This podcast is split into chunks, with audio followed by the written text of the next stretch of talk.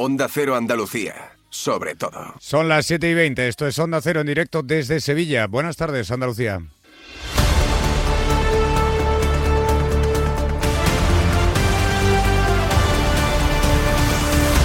En Onda Cero, la brújula de Andalucía. Jaime Castilla.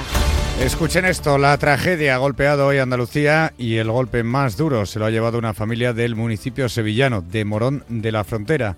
Un padre y su hijo de tan solo 17 años son dos de los tres fallecidos en el accidente de tráfico múltiple que ha tenido lugar esta mañana en la autopista A4 en la carretera de Andalucía, a la altura del municipio de Santa Cruz de Mudela, en la provincia de Ciudad Real. Hay además numerosos heridos, hasta 18, entre ellos otro menor de edad de 16 años, hijo y hermano de los fallecidos, que se encuentra hospitalizado en estado crítico en la UCI del hospital de Ciudad Real. Viajaban todos en el mismo coche hacia Madrid, ya que eran aficionados del Sevilla Fútbol Club y el motivo de ese viaje era asistir esta noche al partido de Copa del Rey entre el equipo sevillista y el Atlético de Madrid. La tercera víctima mortal, según informaciones del gobierno de Castilla-La Mancha y todavía no confirmadas, es un hombre de Almería, conductor de un camión involucrado en el siniestro, aunque como decimos por ahora no hay más datos ni más confirmación. Todo ha sido a causa de la densa niebla que cubría la zona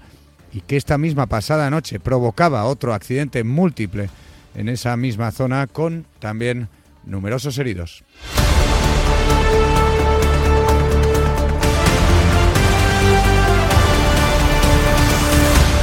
Vamos ahora con el sumario de la actualidad de este jueves 25 de enero.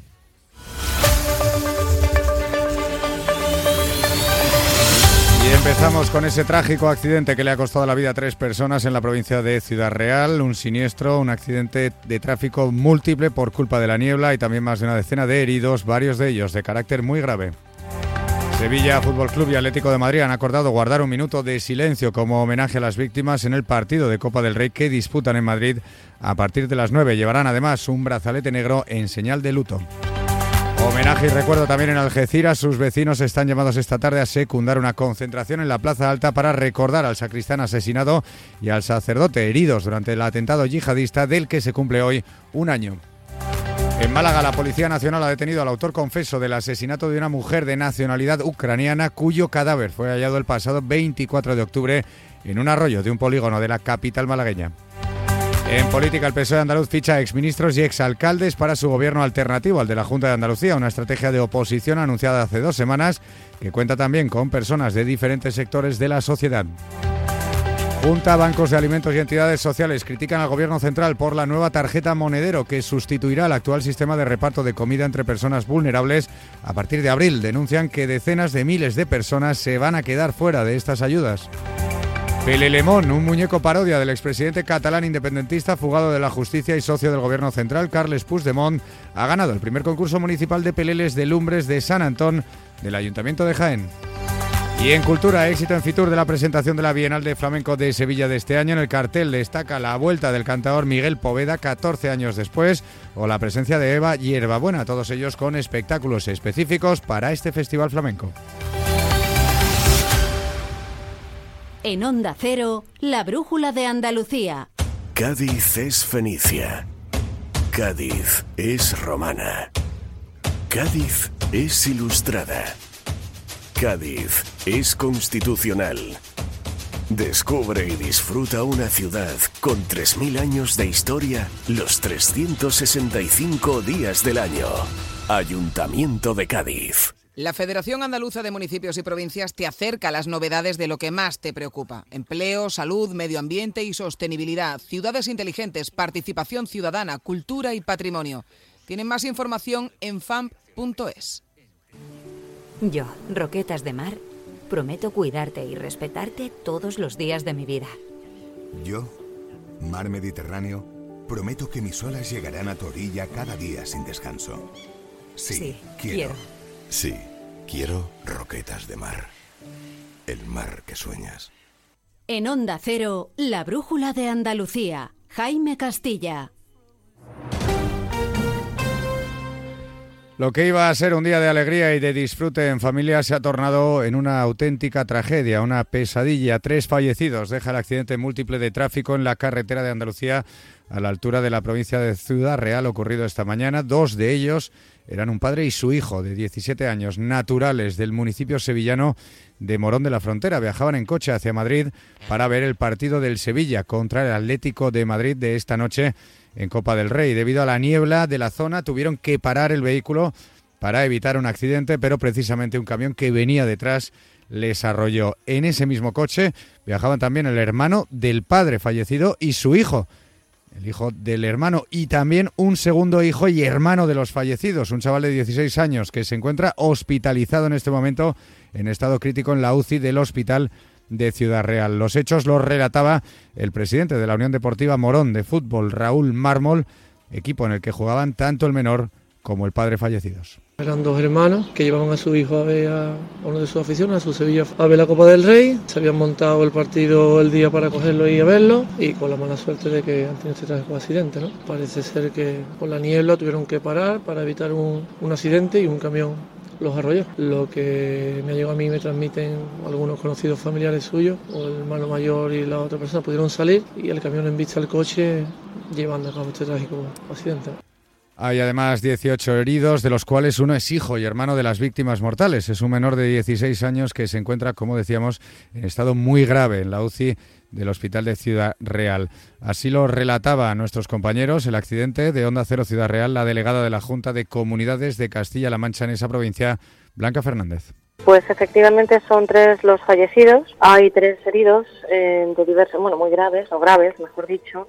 Uno se ha trasladado, bueno, dos se han trasladado ya al Hospital de Ciudad Real.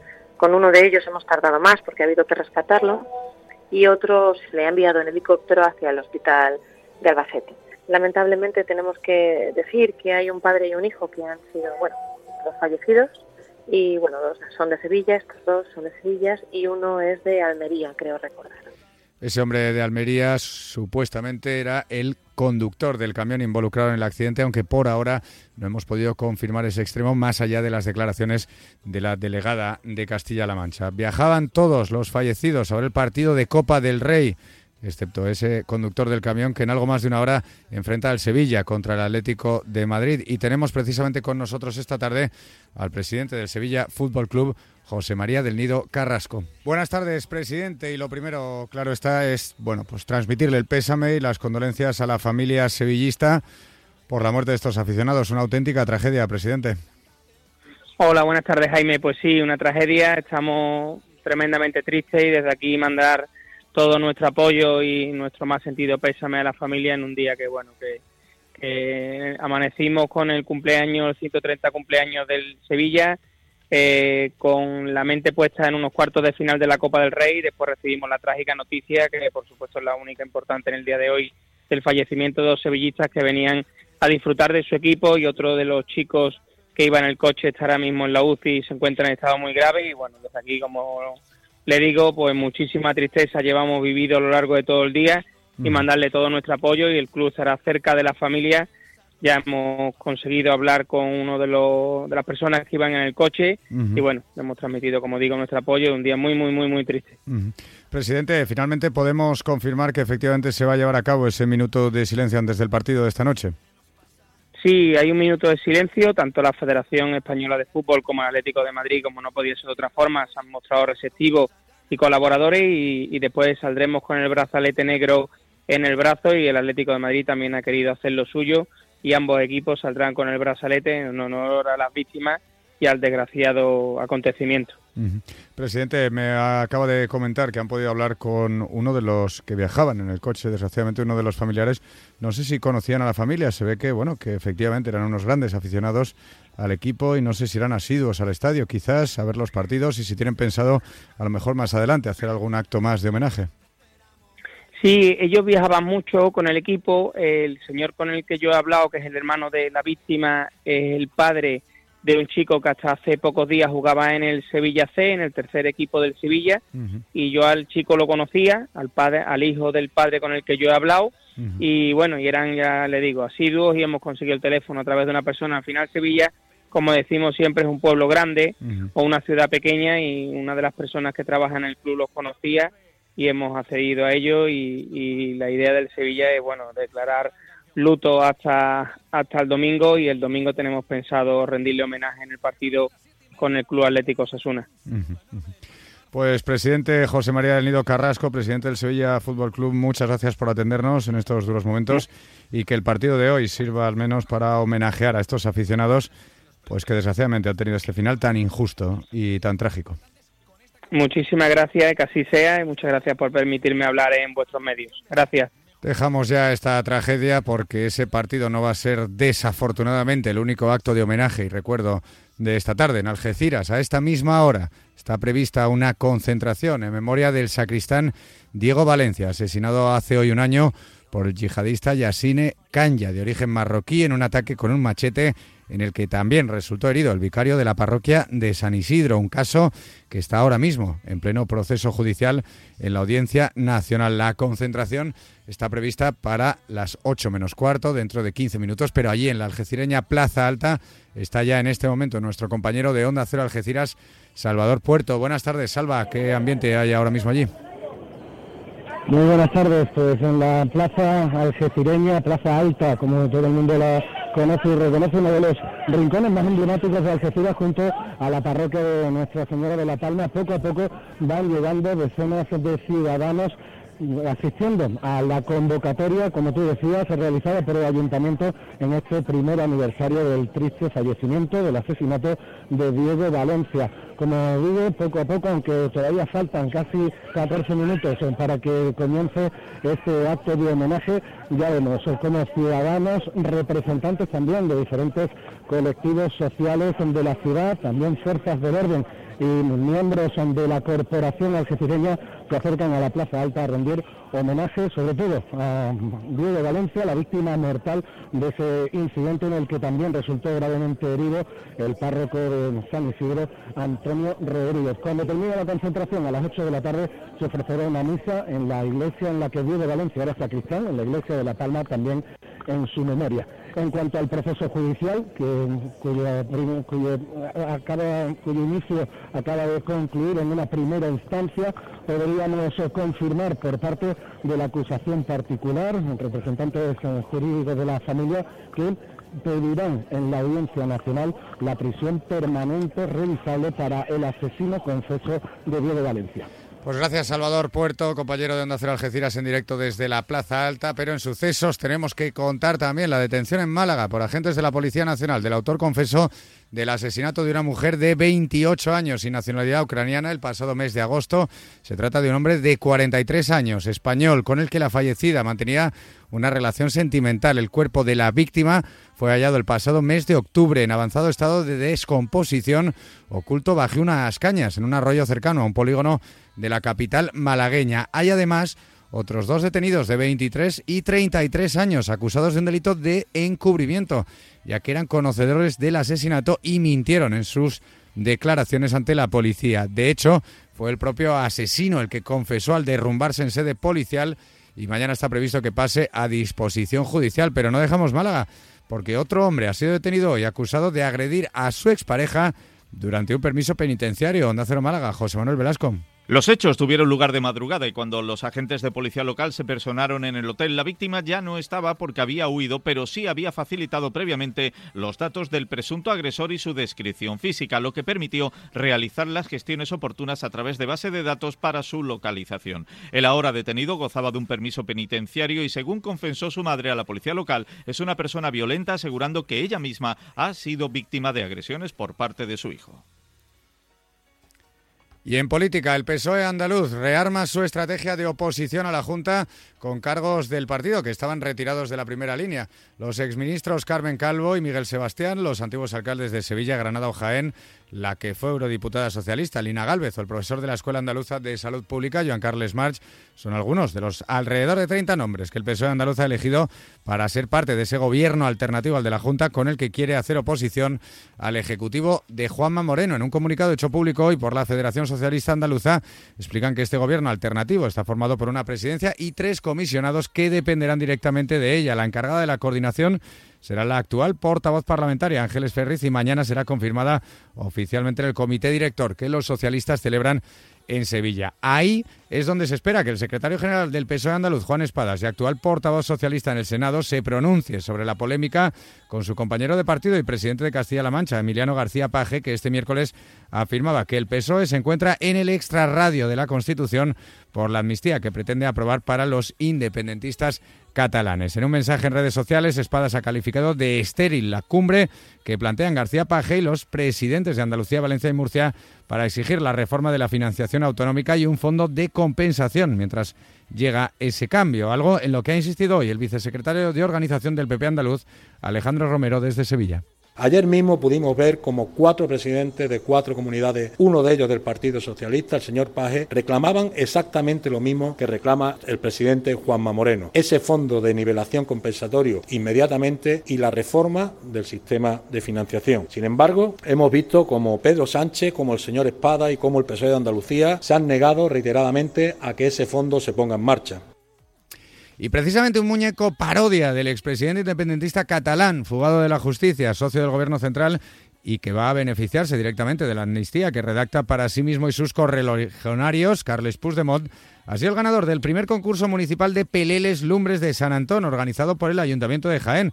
Ese primer premio se lo ha llevado el denominado Pelelemón, un muñeco con un cartel que decía quiero ser indultado y que ha sido quemado, como manda esta tradición. Onda Cero Jaén, María Tajadura con la intención de reflejar una crítica social hacia las personas oportunistas que piensan que pueden estar al margen de la ley y salir impunes, la parroquia San Pedro Pascual de Jaén presentó al primer concurso de peleles organizado por el ayuntamiento el muñeco Pelelemón, que ha generado tanta polémica en las redes sociales. El primer teniente de alcalde, Manuel Carlos Vallejo, lejos de estas críticas, ha mostrado su satisfacción por retomar las tradiciones. Eh, digamos que esto del pelele es una tradición muñeco que se ponía en el, el palo en todas las luces de San Antón de Jaén, que era una tradición que a nuestro juicio se estaba poco a poco perdiendo y que desde bueno, este Patronato de Cultura, desde la Concejalía, pues se ha querido impulsar su recuperación. Lejos de impulsar las tradiciones y costumbres geneses, el fallo del primer concurso de Peleles ha desatado la polémica en las redes sociales, tachándolo de hacer apología política.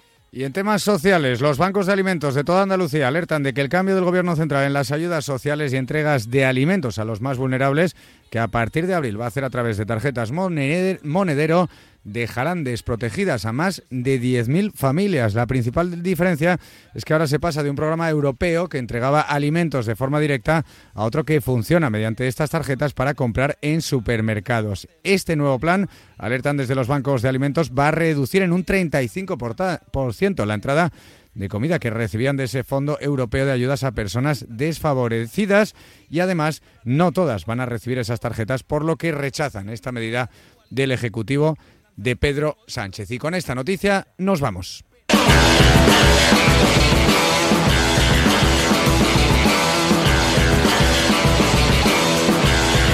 Y como es jueves, nos despedimos con el Jartible, que una semana más nos recuerda lo difícil que es para algunos bajarse del burro.